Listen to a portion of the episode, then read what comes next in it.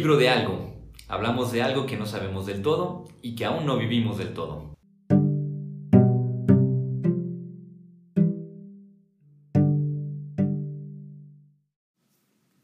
Hola, ¿qué tal? Les damos la bienvenida a nuestro podcast El libro de algo, en el que hablamos de algo que no sabemos del todo y que aún no vivimos del todo. Y pues, para gusto y no sorpresa, nos acompaña el día de hoy Sergio Ruiz Velasco, nuestro flamante cineasta que nos acompaña y, me da mucho gusto que estés aquí, Checo. Gracias, Pepe. Siempre es un gusto regresar aquí y volver a perderme y tropezarme con la lengua.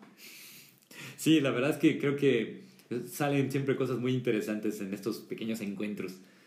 Y precisamente, ya, ya que hablas de eso, ¿verdad? De las cosas que van saliendo y los tropiezos y todo, creo que una de las experiencias más cercanas a, al tropezarnos y todo, eh, tiene que ver también con el desconcierto. Digo, no, es ninguna eh, no es ninguna cosa rara o inusual que cuando vamos caminando y nos tropezamos, nuestra reacción también es un cierto desconcierto de, de ah, caray, este, esa piedra de dónde salió o esa banqueta estaba más levantada y no me di cuenta. No, de hecho, no había recapacitado en eso hasta ahorita que, que, lo comentaste. Dije, sí, es cierto. O sea, generalmente nos causa desconcierto un tropezón, una rama que no habíamos visto, aunque ya estaba ahí, pero el desconcierto nos acompaña en la vida ordinaria. Y tal vez me atrevería a decir que, en cierto modo, nuestra época es una época también marcada por los desconciertos. Sí, en realidad, pues cuando nos caemos, sabemos que nos podemos caer. Sabemos que cuando manejamos podemos chocar. Sabemos que nos podemos enfermar o que un día podemos no despertarnos, pero no es algo que planeemos, ¿no? Entonces justo el saber algo no te anticipa a preverlo. Y creo que sí, hablas de una época de desconcierto y, y no sé si te refieres justamente como a este desconcierto en el sentido de, de no saber a dónde pertenecemos, a dónde vamos, este, nuestras identidades se han visto puestas contra la espada y la, entre la espada y la pared, ¿no? O sea, lo cual es algo muy bueno, pero el desconcierto como tal, pues desde que nacemos nos acompaña, ¿no? Es un desconcierto el que se ve una fecundación, ¿no? Sí, de hecho, creo que también tendríamos que distinguir entre lo que puede ser un desconcierto, voy a decirlo, fecundo y un desconcierto estéril. Porque ahorita pensando, me daba la, me venía a la mente la idea de que si estuviéramos en un desconcierto permanente, realmente no sabríamos ni qué hacer, ¿no? Y este sentirnos eh, desconcertados continuamente o algo muy frecuente, de repente tal vez no puede ser realmente muy, pues muy productivo, si queremos decirlo así, o, o que, nos, que nos permita vivir de una cierta manera, porque pues es como de a tiro estar como fuera de lugar, ¿no? Es como si cada palabra que yo dijera, alguien, no sé, usa la misma palabra y todos me dieran una respuesta completamente distinta. Si yo dijera hola y uno pues me saluda con cariño y otro me golpea, el otro me avienta un perro encima, o sea, se vuelve, ese desconcierto se hace invivible. De repente todo ya no sabe uno soy yo, fue la palabra, ¿qué fue? En cambio, hay desconciertos que podrían ser considerados como fecundos en el sentido de que una vez que suceden, si dejamos que tengan cierta profundidad, producen algo en nosotros. Y, de algún modo algo, algo se remueve y algo se abre. Sí, sí, o sea, me hace mucho pensar justo en, una canción de, que, te platicaba ahora de, de Jorge Drexler. Yo soy súper fan. Este, que se llama Bendito, Bendito Desconcierto. Y creo que el Bendito Desconcierto es justo esa oportunidad de de fecundizar y dejarnos fecundizar, de alguna manera, ¿no? De este desconcierto fecundo que otorga algo, que abre, que rompe la grieta, que... Y, y creo que para que haya un desconcierto y que no sea todo desconcierto, no vivir en un mar de desconcierto, implica que ingenuamente creemos que en algún momento tenemos el control. Y cuando lo perdemos es cuando se abren estas dos opciones, ¿no? Caer en el caos, el caos este, que lleva a la perdición, y el caos que nos desajusta y nos hace ver algo que no habíamos visto. En esta canción de Jorge Drexler justamente inicia diciendo, deja crecer la flor que nace en el cemento, ¿no? Entonces es justo eso, o sea, es decir, cuáles son esas flores, entre qué grietas se, se asoman de nuestras certezas este, de concreto y de cemento. Me hiciste pensar también en experiencias concretas de la vida cotidiana, por ejemplo, en, hablando de estos desconciertos, desde quien dice, no manches, oye, pues es que he hecho todo lo que, no sé, mi compañero, mi compañera hicieron esto, esto, esto, yo hice lo mismo y ellos obtienen estos resultados y yo no, ¿verdad? O hasta quien dice, no sé, pues ni pegue tengo, ¿verdad? Y a lo mejor me dirán que tengo estas cualidades, que tengo esto, pero no. O sea, en, fin, hay un montón de cosas que suceden que producen este desconcierto y que también es difícil esto que señalas, ¿no? Como dejarlo que crezca o incluso dejar que, que se vuelva profundo el desconcierto, dejar que resuene. Sí, porque además el desconcierto no siempre es algo visible, pero el que algo no sea visible no significa que no está ahí, ¿no? Entonces, por ejemplo, yo, a mí que me gusta mucho el documental y que de repente está uno grabando gente de la realidad, que la realidad podemos discutirla de muchas maneras, pero gente que existe, gente que está ahí, es grabarla. El, el hacer documental es grabar lo visible, que no significa que es lo que está en la superficie. Entonces de repente uno está grabando cosas con personas reales donde no sabes para dónde van a caminar, qué van a decir, qué va a pasar.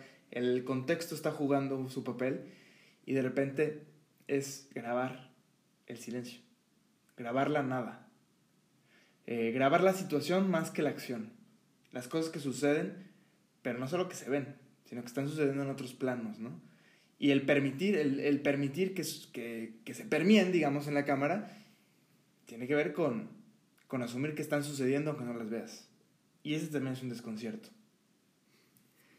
esto me, me, evocaste una anécdota. Recuerdo que estaba en, Tijuana y había un foro de. No recuerdo, estaban hablando de las vocaciones. No, no, no acuerdo bien de qué estaban hablando, pero había una persona que yo conocía muy bien que vivía ahí en la zona. Era. No estoy seguro si era indigente o por lo menos estaba en una situación como bastante precaria, pero ya sabíamos como que a nivel mental tenía algún, alguna afección, ¿verdad? Porque sabemos en la interacción, pues, que no, no era exactamente igual que lo con los demás.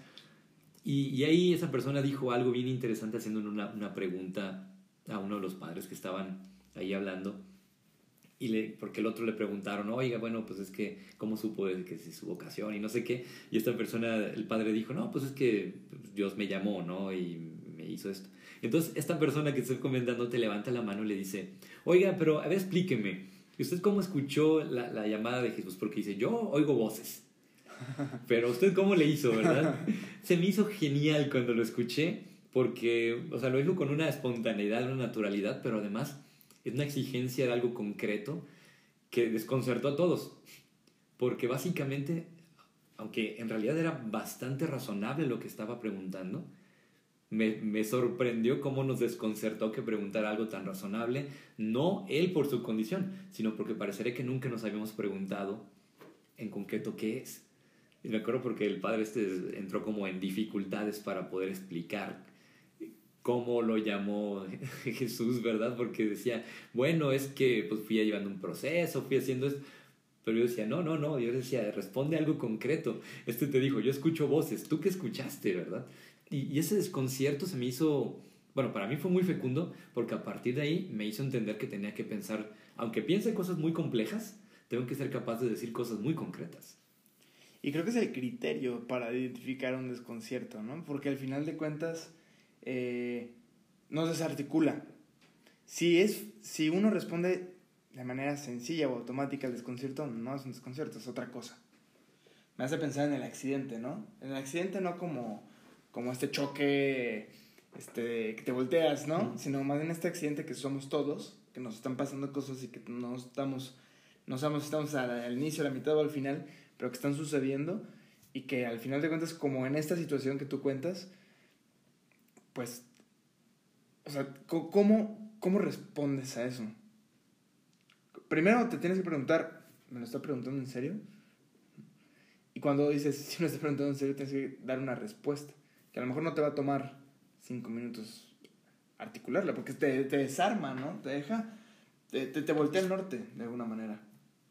Y, y sobre todo creo que lo, lo, que lo hace también fascinante es que el desconcierto de alguna manera plantea también un, un modo de entender o incluso un modo de, de funcionar de la realidad, si queremos decirlo así, que no está totalmente en nuestras manos o en nuestros términos, que eso es una de las cosas que se me hace muy valiosa, porque, por ejemplo, hay un, autor, eh, Román Graziani, que hablaba mucho de lo que llama los estados optimales.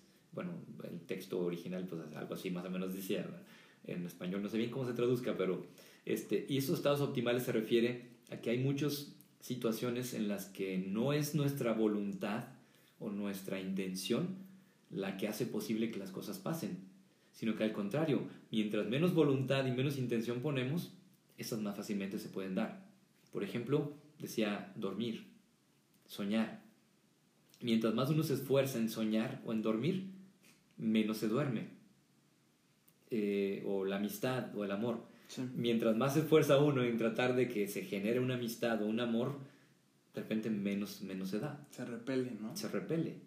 Entonces, dice, ¿cómo, cómo dejar que esto se vaya articulando? Entonces, parecería que es como este desconcierto de quienes dicen, oye, pues es que yo estoy haciendo A, B, C, pero no me da D. Y es porque en realidad el desconcierto como que es esta pequeña erupción, es un pretexto pero que es un pretexto idóneo para provocar este momento que nos simbra, nos hace resonar y que deja que entendamos que a lo mejor hay otro modo de, de vivir las cosas o de, o de, actuarlas, ¿no? Sí, sí, y en realidad me acabas de desconcertar, también a mí, porque acabas de decir algo que yo no esperaba. Y tiene que ver, yo creo, también con una, una actitud, o sea, para que se presenten esas es, esos desconciertos, si los podemos identificar, tiene que haber una actitud de no espera, ¿no? Eh, como despojarnos un poco de la expectativa y de, pues, callar. Porque si uno siempre habla, nunca, o sea, no va a haber alguien que te interrumpa. Me imagino que esta persona de la que hablas pudo hablar porque alguien guardó silencio. O se, tropezó también en las palabras, no lo sé pero por lo menos hubo una pausa para que alguien pudiera intervenir. Entonces esas pausas a veces no, no, no las damos, ¿no? Generamos esquemas, hacemos métodos de todo, este, y al final de cuentas muchísimo está fuera de nuestras manos. Que no es lo mismo que solamente arrojarnos al, al destino o, al, o a, la, a lo aleatorio, ¿no? Es muy distinto, creo yo. Y a, la vez creo que sería importante tal vez, bueno, no, no, sé qué tanto podríamos despojarnos de las expectativas en el sentido de que si no hay una expectativa no hay desconcierto. Porque, porque en cierto modo quien está totalmente a la deriva no puede experimentar la, digamos, la irrupción de, de algo muy particular, muy peculiar, porque está completamente, pues, digamos que termina haciéndole caso a, a tantas diferencias que todo termina siendo lo mismo. Es un barco sin rumbo, ¿no? Que para donde sopla el viento avanza y sí. no, no, va a un puerto. Lo, pensaba, por ejemplo, como la sociedad norteamericana, que de repente, pues, la gente dice, pues, se respetan tanto la libertad de todo mundo, de cómo se visten, cómo hagan, que puede salir alguien con una cotorra pintada de gris en la, encima de su cabeza y nadie va a decir absolutamente nada. Digo, todavía hacen memes y cosas, ¿no? Pero en el fondo, cuando cuando dejamos que todo sea tan, tan poco, vamos a decirlo, poco normado, tan poco normal, no sé, que todo puede caber ahí, perdemos la capacidad de, distinguir o apreciar la irrupción de eso que, es distinto y que todavía provoca una resonancia. Y creo que eso, eso es bien importante, porque también en ese sentido también nos hace revalorizar un poco la normalidad de lo con lo que vivimos, porque posibilita de alguna manera que podamos experimentar estos desconciertos que si los dejamos resonar, eh, tú decías hace un, rato como un ejemplo, ¿no? Como el quien se asoma a un pozo a ver que hay algo adentro, pues es curioso, dices, pues ¿qué esperas ver en un, en un pozo? O sea, y uno va como diciendo, pues no sé, pero voy a ver. Quién sabe, y a lo mejor encuentro algo que no esperaba, o puedo ver solo mi reflejo, o voy a encontrar algo totalmente vacío, o voy a tratar de adivinar si está lo, lo profundo, o pero nos acercamos como quien desea saber, a ver qué hay. Sí, me recuerda como la actitud de un niño, ¿no? Que, bueno, quienes hemos estado en el campo y nos hemos acercado a un pozo, eh, es como una reacción casi automática el, el gritar hacia el pozo o el dejar caer una piedrita, ¿no? Siempre queremos saber hasta dónde está el agua, Porque a veces, inclusive aunque veamos que sí hay agua y que se ve nuestro reflejo, es muy difícil medir la distancia de la superficie al, al espejo de agua, ¿no? Porque no hay referencia, todo, todo oscuro. nos vemos, pero no sabemos qué tan cerca estamos de ese reflejo. Entonces vale la pena de repente. Bueno, yo lo hacía de chico. Sí. dejar caer una piedra o algo, ves la onda, calculas tal vez la, la caída y, o con el sonido puedes darte una idea de qué tan lejos estás de eso que, que se refleja. Sí, o como cuando haces juegos con eh, con esos retos de que avientas una botella con poquito líquido adentro, le das vuelta para ver si logras hacer que caiga parada la, la, botella. Y es interesante porque aun cuando lo estemos intentando, por ejemplo, el otro día nos sucedió y estábamos haciéndolo y casi no salía, casi no salía. Y una de las muchachas que estaba ahí la agarra y a la primera le salió. Y la actitud de todos fue así como de sorpresa y hasta, si queremos llamarlo, podría asociarse, darles un poco al desconcierto porque decimos, ¿cómo? A la primera. Pero es, es fascinante la reacción que puede producir. Aunque tuviéramos una expectativa y quisiéramos que eso sucediera, el hecho de que sucediera nos desconcierta. Ahora si pongo otro ejemplo, es como cuando alguien dice, oye, pues a lo mejor me gusta fulana o me gusta fulano, este, y luego resulta que sí le gusto, dices, ¿cómo? ¿Sí? O sea, aunque es algo que se desea, es algo que se busca, causa desconcierto el hecho de que se cumpla esa expectativa también. Sí. Es cierto. Es fuente de una gran, ¿cómo decirlo? De una gran revelación. De decir, ¿cómo? Entonces sí se puede esto. Sí, porque normalmente esperamos la negativa, ¿no? Es la respuesta automática a veces. Exacto. Entonces es, es curioso porque parecería que el desconcierto no, no está condicionado a hacer simplemente algo desconocido, sino también a que se pueda cumplir eso que realmente estamos esperando que se diera. Es cuando dices, ah, sí pasó, ¿Cómo? O sea, sí se puede que sí se cumpla. Entonces creo que esto también nos deja ver que el desconcierto entonces deja las puertas abiertas para, para muchas cosas, no solo para nuestros deseos, que sí se cumplan o no, sino también incluso para que esos deseos se den cuenta que tal vez podrían ser más grandes, ¿no? Sí, o sea, entonces el, el desconcierto puede ser un vehículo también para llevarnos a, algo que no sabíamos que necesitábamos, que no sabíamos que buscábamos. O sea, no solamente es un choque de la expectativa, sino que te lleva a, a lugares donde no pensaste que, que ibas a llegar, porque a lo mejor ni siquiera, no sé, a lo mejor no te creías digno, eh, dependiendo de la situación, ¿no?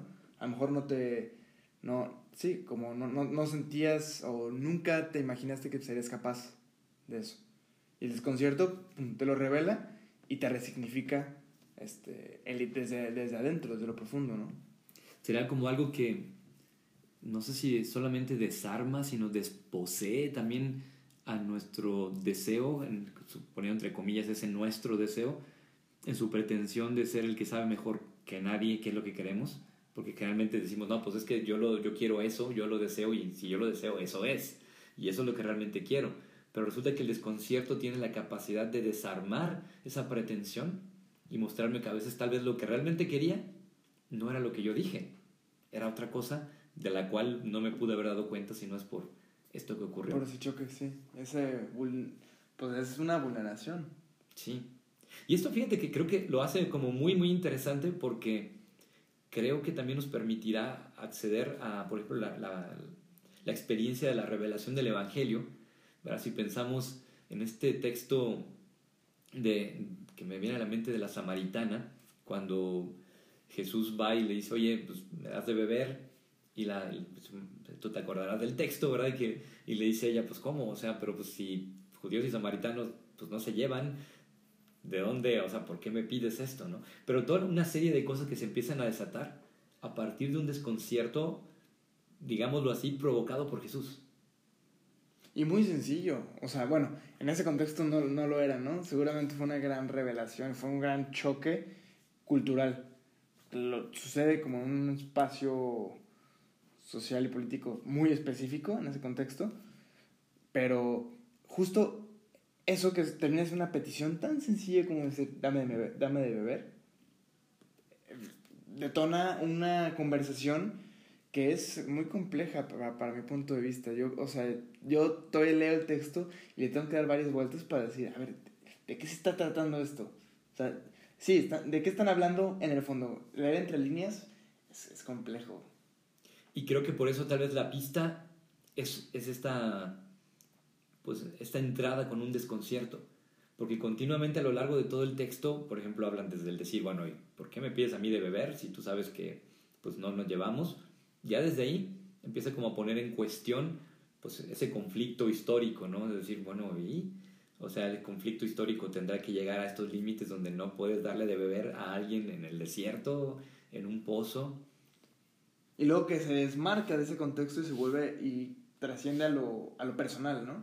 Porque es bueno, podemos dejar de lado que tú eres judío y yo soy samaritana, no traes con qué, no traes jícara, no traes en dónde te, o sea, me estás pidiendo, pero ¿con qué? O sea, trasciende del decir que, que, puede aterrizarse en, en, el contexto de la vida de cada quien, ¿no? De decir, muchas veces decimos, bueno, pero es que no, mi contexto no me permite, o está mal culturalmente que yo me... Pero ya cuando dices, bueno, brinco eso, y en lo personal, ¿qué? Y fíjate que es muy interesante, que bueno que lo, que lo notas, porque sí, o sea, cuando le dice, si supieras quién es el que te está pidiendo de beber, tú le pedirías a él. Y dice, pero si tú ni traes con qué sacar el agua, entonces, ¿de qué estás hablando? Nuevamente, este hablar eh, de una manera desconcertante, porque le está diciendo cosas que, por un lado, en una conversación, digamos, eh, solamente escrita, parecería tener sentido, pero que en la, cuando alguien lo está viendo, dice, pues no, aquí hay algo que me me desconcierta. Es como, casi, casi me atrevería a decir, como hablar de Dios en el contexto contemporáneo, donde no hay, no hay una experiencia necesariamente clara de lo sagrado o un lugar de lo sagrado. Y esto, recuerda un texto de, de George Bataille, donde decía, en el siglo XX, dice, lo sagrado básicamente no tiene lugar o está relegado a un aspecto muy secundario, ¿no? Entonces dice, ¿cómo es posible entonces todavía hablar de experiencias, de otras cosas, cuando esto ni siquiera está? Entonces, es sumamente interesante porque, como dices, va llevando a lo personal y no solamente eh, sigue ella con el desconcierto y se engancha. Dice, oye, a ver, primero me hablas. Después me estás diciendo que tú me puedes dar un agua que yo te voy a pedir que ni siquiera tienes con qué sacarla. Y luego la desconcierta más porque le empieza a decir este, cosas sobre la vida de ella, ¿no? Donde le dice, sí, se ve como que, se ve como que eres alguien que anda buscando y nomás no encuentra, que nomás no, no ha podido y además con mucho humor, ¿no? O sea, es tremendamente cómico cómo se plantea. Le dice, ¿dónde está tu esposo? No tengo esposo. No, no tienes esposo, tienes cinco. Y el que está ahorita no, es, tu uno de ellos. Exactamente. con bastante humor lo, lo trata, ¿no? Que uno podría decir, bueno, ¿qué se ocurrieron los juicios de Nuremberg, ese pozo? ¿Qué está pasando? Pero el punto final no, no es ese. No es... Ella al final de cuentas lo identifica como el Mesías porque él él se, él se, yo soy ese, yo soy ese Mesías, ¿no? Y no es por conocerle todos este, los trapitos, sino más bien porque encuentra esta relación en un momento concreto de, encuentro en el desierto, donde hay un pozo. Y donde yo creo que mientras ella está buscando también algo que termine ser satisfactorio, que sacie su necesidad, voy a decirlo así, tal vez de sentido, no le termina de decir nada que, que sacie todo, sino más bien activa en ella algo que la mueve a decirle a otros, oigan, me encontré a alguien que habla así, así, así, dice eso, ¿no será este, acaso? O sea, nuevamente sigue con este, ella, ella deja que el concierto, el desconcierto, perdón, resuene. Y en esa resonancia es donde ella empieza a darse cuenta, dice, qué está pasando, ¿verdad? ¿Qué, qué hay?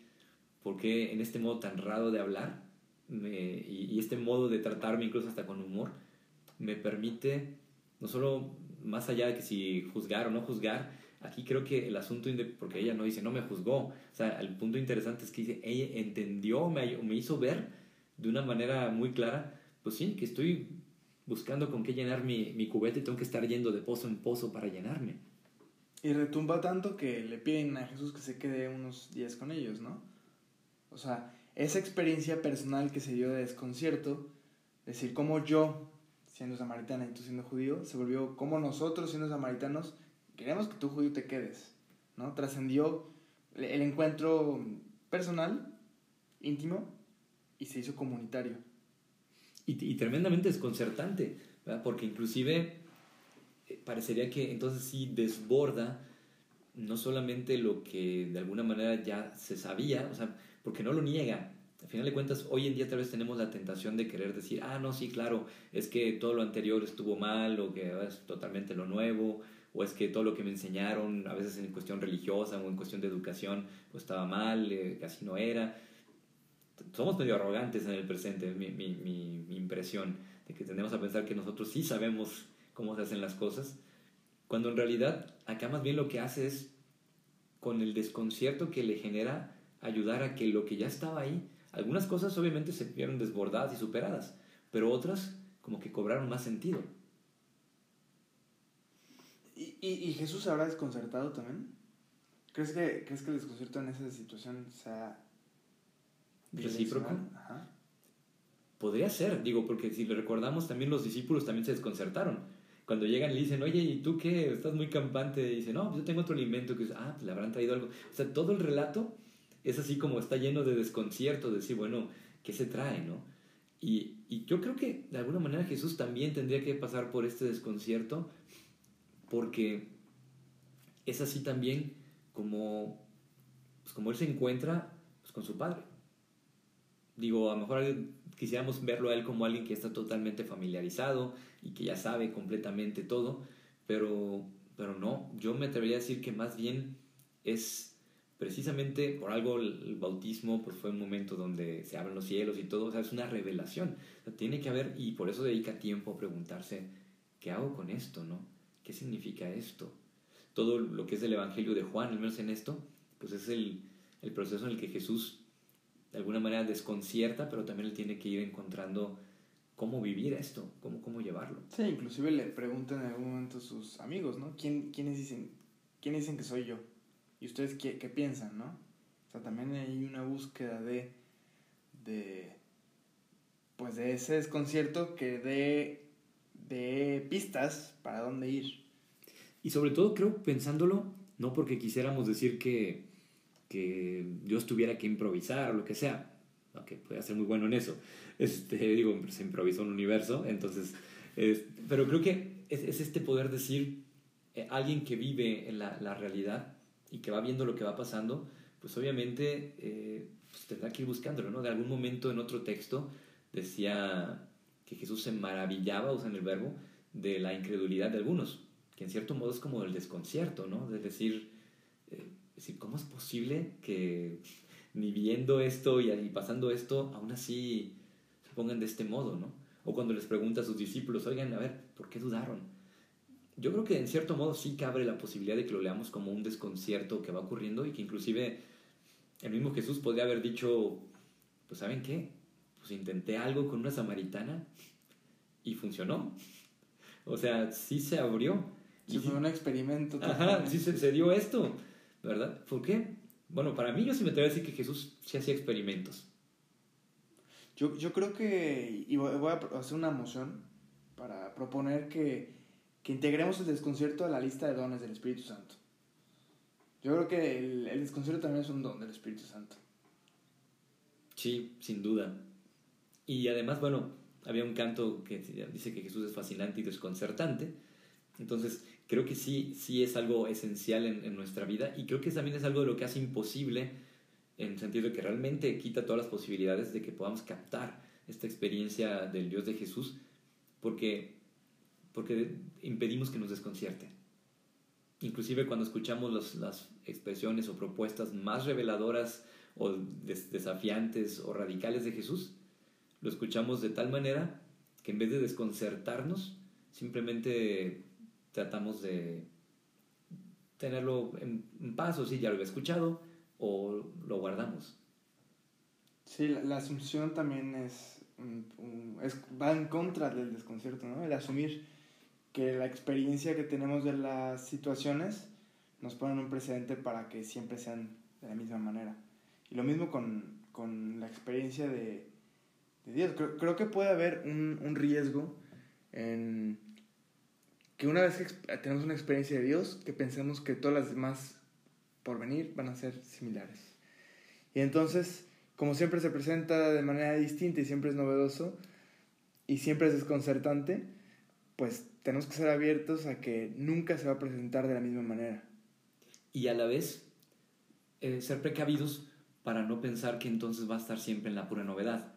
Que algo que este filósofo Heidegger hablaba de que el afán de novedades, que luego lo que pasa, ¿no? De hecho, lo voy a explicar con este ejemplo. Me acuerdo de un compañero que decía, es que le estoy dando temas a los jóvenes, pero estoy buscando con qué, ahora, de qué dinámica les voy a dar y ahora de qué manera se los voy. Y cada, cada semana estaba tratando de inventarse algo nuevo para no repetirse. Yo le decía, es que si tú estás dando cada semana algo nuevo, lo que vas a generar también es como esta especie de como tendencia de espectáculo, ¿no? O sea, vengo a ver qué más me das de novedad. También necesitamos ser capaces, si se puede dar en algo completamente nuevo, también puede darse en algo ya vivido y conocido. El asunto es que no podemos asegurar que va a estar uno en el, en el otro. Tenemos que estar en esa disposición a dejar que de algún modo nos desconcierten, ¿no? Pero igual lo, el, el evento ya vivido y ya, ya, ya vivido, digamos, no se experimenta igual. Ah, eso, eso sí. Entonces, desde, yo lo, lo, digo más desde la perspectiva de, de, que la mirada siempre sea nueva.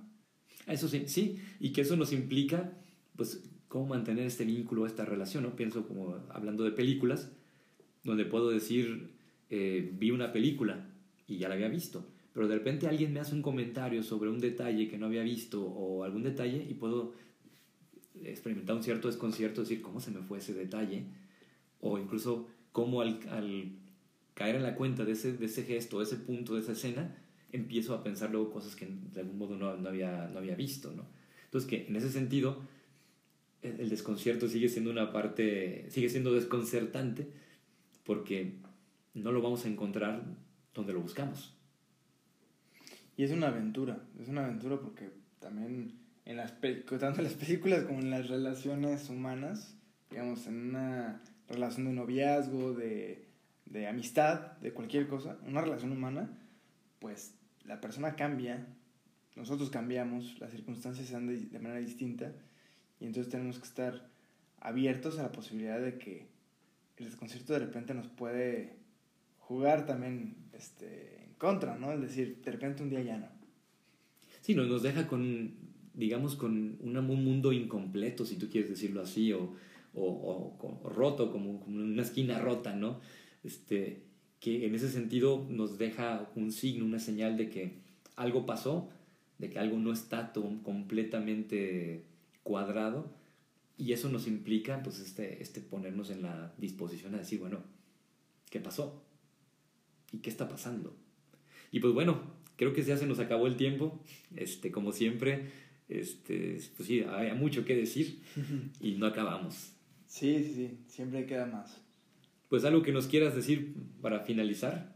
Nada, Pepe, la verdad es que siempre es muy bonito estar aquí, como compartir, rebotar ideas y me, me llevo un, un, bendito desconcierto de, de cómo, de cómo, de, sí, digamos, de, de cómo el encuentro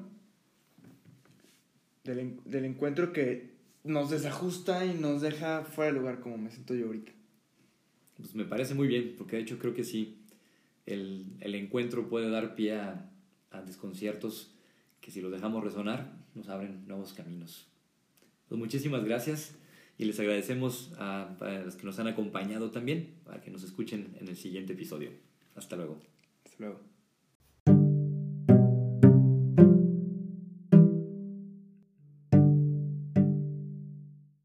libro de algo. Hablamos de algo que no sabemos del todo y que aún no vivimos del todo.